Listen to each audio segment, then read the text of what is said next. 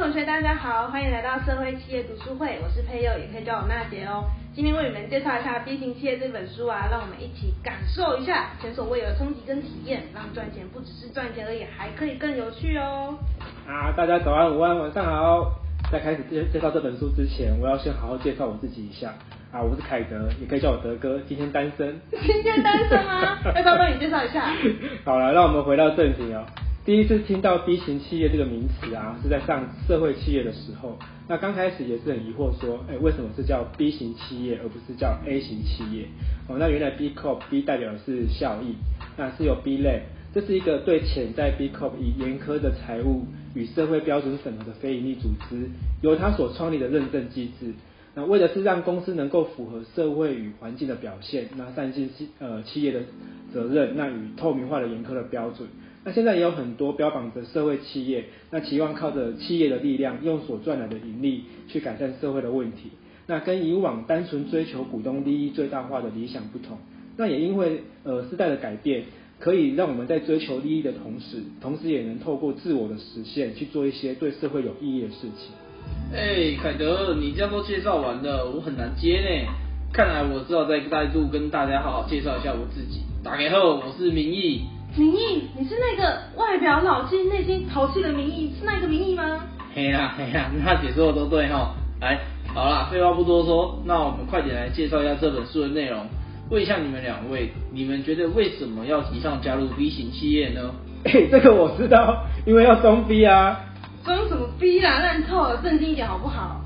哦，其实哈，我觉得呃，是因为社会企业啊，这个已经成为一个全球性的运动。那每个企业都期望赋予自身社会的任务，那让他们可以在追求利益的同时，也能发挥企业最大的社会价值。那原本这样的过程呢，没有一个公认的标准哦来做认证，所以容易沦为各说各话。每间企业老板都觉得自己超棒的，但是我想如果发问卷下去问一下员工，可能会有不一样的答案哦。呃，不过啊，现在有第三方公证单位 B Lab 在处理认证的相关问题。那如果通过认证，对于一间企业的形象有绝对加分的效果，代表企业是兼顾获利、哦公平、公益的优质企业。那有着 B 型企业的光环啊，我相信这样可以吸引人才，让员工愿意替公司工作。那吸引投资人投入资金，可以扩大企业的规模。那同时也增加社会大众对企业的信任，也可提高他的消费的意愿。那最重要的是，我觉得可以成为一个产业的标杆。那也能透过认证啊，认识更多从事 B 型企业的业主。那不止可以增加内部成长的机会，那对外呢，也能持续留意永续发展的趋势。哎，那明义啊，你所认知的 B 型企业是什么呢？我认为啊，是从不同面向，包含公司治理、员工照顾、环境友善、社区照顾和客户影响力等等，去检视一家公司或企业对于社会改变这件事有没有参与。毕竟其实。平常大家一天的时间中，有很大的一部分时间是待在公司，所以公司治理及员工照顾可以凸显出公司对员工的重视程度。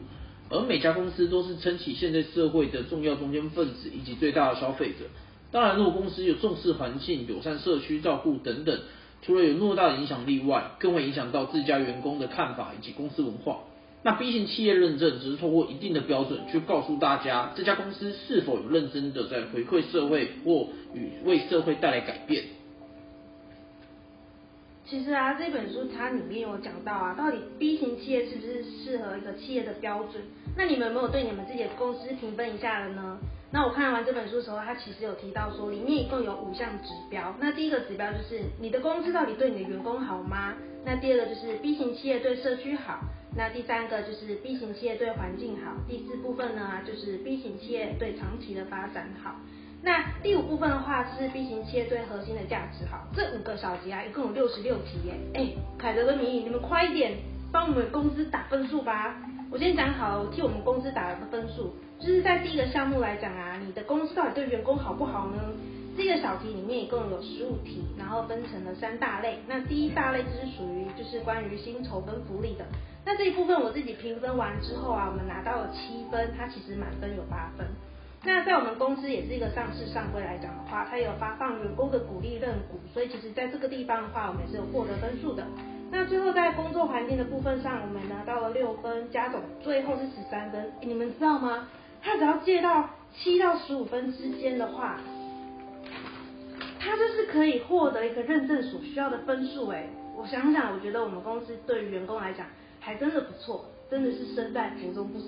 福啊。可是其实啊，我看了一下，没有拿到这个分数，就是呃在薪酬跟福利这一块。那它主要是说明说，提供离职的全职员工跟转职服务，或者是之前方案，它里面就是要讲的是，在企业人员如果离职或者是被资遣的时候，那积极的去提倡企业应该要为这些人即将要被资遣的或者是离职的人，去包含一对一的教导，或者是协助如何让他们去填写履历，在工作上可以就是面试跟教导他们面试的技巧。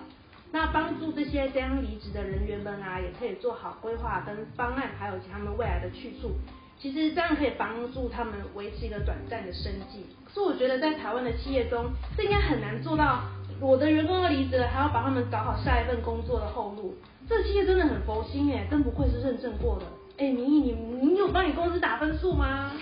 我当然有啊，我偷偷的帮我公司评分完以后，我发现第在第三部分 B 型企业对社区好的这地方，这地方其中包含了创造就业机会、社区关怀、地方参与等等这部分，我个人评分为一分，主要是因为我们公司位于科学园区的关系，做到其实没有民宅及住家，其实以工厂为主，不较难做到相关社区活动或参与，而这一分主要是在做供应商评核或决选的时候。供应商对环境的标准会是我们公司的考量之一。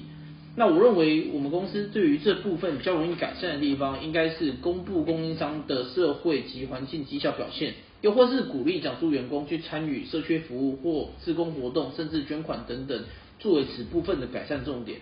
那第四部分，B 型企业对环境考核部分，它其中包含了自然资源的使用效能。产品生命周期评估、废弃物排放处理等等，这部分我个人评分为五分。主要是公司采购办公设备都会先以高效能或节或具节能标的为主，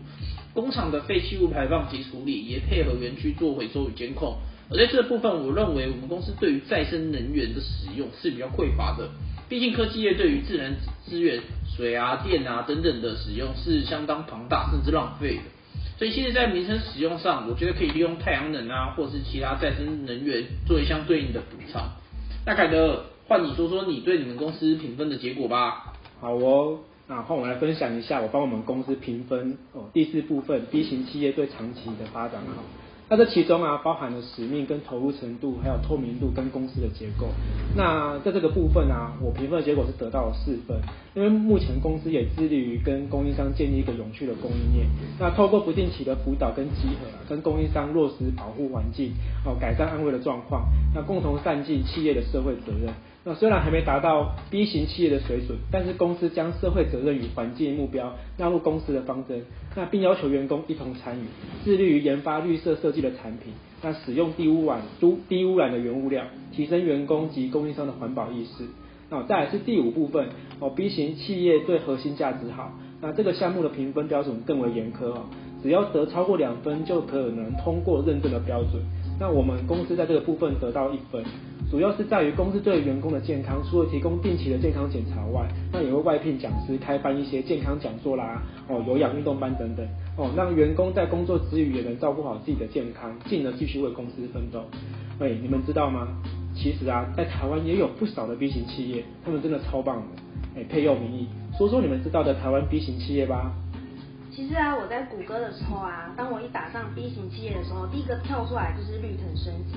那我点开那个网站之后，它里面的大大的标题就写的世界最好的环境面向大奖，而且它还蝉联四年呢，是不是很厉害？重点哦，重点来了，世界最好这个面向啊，一共包含了有五大的影响力，包含他们公司的治理啊，然后员工的照顾。友善的环境，然后社区照顾跟顾客的影响力，而且他们还缔造了亚洲的纪录。他们只有成立十一年哦，而且他们一直坚信的就是生活永远都会有最好的选择，例如像是永续啦、纯净、科学，然后他们也保持着信仰更多的东西，例如像更多的知识、更多的透明、更多的表里如一，或者是更好的选择。那其实啊，他们也拥抱这些更多的时候，我们才能够拥有的更少。而且他们并不是特立独行，他们只是想要跟大家提倡的，就是有的时候啊，你们不需要用到一些乳液或者是洗发乳，甚至也不需要用到一些防晒乳啊，当你知道他们在做的产品的时候，你就会发现说，他们每一个保养肌肤的产品都可以对于环境带来一个友善的维护，然后也一方面让你的肌肤做出更好的选择。其实这件事情的话，我就会想到它背后的意义是一个非常好的一个产品。所以呢，我看完的时候，我立马就手到去买起他们家的产品呢，真的真的就只有好用而已。哎，凯德，你觉得呢？你先生你也说说看，你觉得有兴趣的 B 型企业吧？好，那呃，我印象最深刻的 B 型企业呢是嘉威会计事务所。那因为我所印象中的会计事务所啊，就是疯狂的加班，而且是责任制，尤其是在报税季节啊，不见天日的加班是会计业常见的文化但是嘉威却创造一个跟其他事务所不同工作状态的企业，就是大家常常开玩笑说的钱多事少又离家近的原则，这是多少求职者梦寐以求的工作条件啊！而且，呃，为了体恤员工，他只录取了三十分钟到得了公司的人，因为他认为通勤的时间太长，会影响员工继续为公司服务的意愿。哦，那嘉威呢？他也透过其他的福利制度减少员工的流动率，而而他还有一项很特别的规定哦，就是他不找上市贵的公司签证，这让我很疑惑啊。呃，印象中会计事务所就是喜欢挑很有名气的上市贵的企业，后来才知道。呃，上市贵的企业啊，因为他受法定规定的时间必须提供他的财报，所以超时工作变成家常便饭，所以他决定放弃上市贵企业这个可以稳定获利的生意。不过他也愿意啊，持续辅导企业 IPO 哦。但是等到真的上市柜后，他就会把业务转借给其他的事务所，就是为了维持员工的工作品质。也难怪会连续几年都获得世界最好员工奖的殊荣，真的实至名归啊。诶，明义，那你听过台湾哪间企业也有通过 B 型企业认证呢？我啊，我对于茶的部分刚好有一些接触，所以在查询 B 型企业的时候，便发现了假茶这家公司。茶叶在台湾发展中，其实占有相当的一席之地。那在世界上，台湾茶也是名声远播。而奖茶这家公司本身，即是拥有个自家拥有自家茶园、制茶厂的公司。除了建立产销履历外，更将自身每一个产品从种植、生产、加工、包装材料、运输到使用方式所排放的二氧化碳总量计算，进而开始做减碳的动作，并通过国际上碳足迹和水足迹的认证，更成为世界第一个通过 B 型企业认证的乌龙茶公司。在自身茶园、茶厂之外，讲茶，他们更致力于推广茶产业的相关知识和技能，创立讲茶学院，提供专业训练。包括帮助产业建立产品差异化。自二零一五年起，讲茶学院陆续了开办了一系列课程，从基础六大类茶为起点，一一的解释茶叶品种、发酵与烘焙形成不同香气的原理。五种认证课程包办了数十种茶叶的冲泡与品评，就跟品酒课程一样。那学员会轮流的捧杯、嗅闻，然后品品尝，尝试从四亿的香气分辨杯中的种类。甚至会用温度计啊、水质测量仪等工具，用科学般的方式去探讨茶叶的本质。那也通过分级的品茶课程，教大家如何体会、辨识茶的各种香气和口感，以茶的角度传递食农教育，培训茶产业人才，使公司符合 SDGs 中的优质教育、合适的工作和经济成长、有序城乡、责任消费与生产、气候行动等五大发展目标。在我经验之中啊，我认为感官品评是最重要的。感官品评是需要透过大量的样本及品鉴，才能做做到具一定程度的识别分级。但台湾茶农经常埋首于种植及烘焙，而忽略了这块，无法详细的阐述自身产品的优劣，也常因为地区风土关系，使茶农仅能对自己所种植的较为熟悉，无法全面了解台湾茶的特色。例如平林的茶农，他可能都熟悉包种茶，他不熟悉呃，可能阿里山的乌龙茶、木栅的铁观音等等的。所以我觉得呃，系统化的学习在这一阶段显得非常重要。那刚好我个人经验中有参与过茶叶改良厂所开立的农民学院之感官品评认证课程，在课程中其实是可以达到大量的茶叶知识，包含茶叶品种、烘焙手法，甚至茶叶的物理化学变化及茶叶发展史过程等等的。那政府单位其实开办人力跟资源其实是有限的，刚好讲茶这家公司与相关的茶品评协会等等的有开始举办一些品评的课程，也推动了相关知名企业如春水春水堂等的优先雇佣通过系列课程认证的人。那我更期许呃政府单位跟这家讲茶公司日后能做相关的整合与培训，带给茶叶产业更好的发展。哎，你们知道吗？坦白说啊，我也是上了社会企业之后啊，我才知道什么叫做 B 型企业。不然我之前大概只有认识就是 CSR，就是社会企业责任而已。而且其实我看完这本书啊，它提倡的口号就是成为你想要改变的，而且这个口号它是如此的真诚跟热情，让大家想要成为更好的企业的时候，然后用这样的方式进行一个推动。那这样的推动之下，它其实是远远超出预期的成功。而且他在书里面啊提到了一段话，他说。如果有一个人问他对未来是悲观还是乐观的，那他的回答就会是说：如果你看到现在的地球背后提出的那些所有科学的证据，而没有感到悲观的话，那就代表说你看不懂数据。但如果你看到那些努力拯救地球上面的人，然后为了去消弭贫穷的人而不感到乐观的话，那你们也太过于冷漠了吧？他们在这个世界上面啊，看到是一群就是愿意挺身去对抗绝望啊、权威和无数困境的人们。他们的目的其实很单纯又很简单，就只是想要为这个世界找到一丝的仁厚，然后正义啊跟美好。其实看到这边的时候，我觉得这段话简直就是贯穿了这本书的灵魂。当我们如果发现有一群人正在努力为这个世界改变的时候，你们没有心动，想要手到加入他们吗？是不是？对啊，当然是希望啊。那我也希望啊，B 型企业在台湾的发展可以越来越好，那越来越快速。那好啦，今天我们的分享就到这边喽。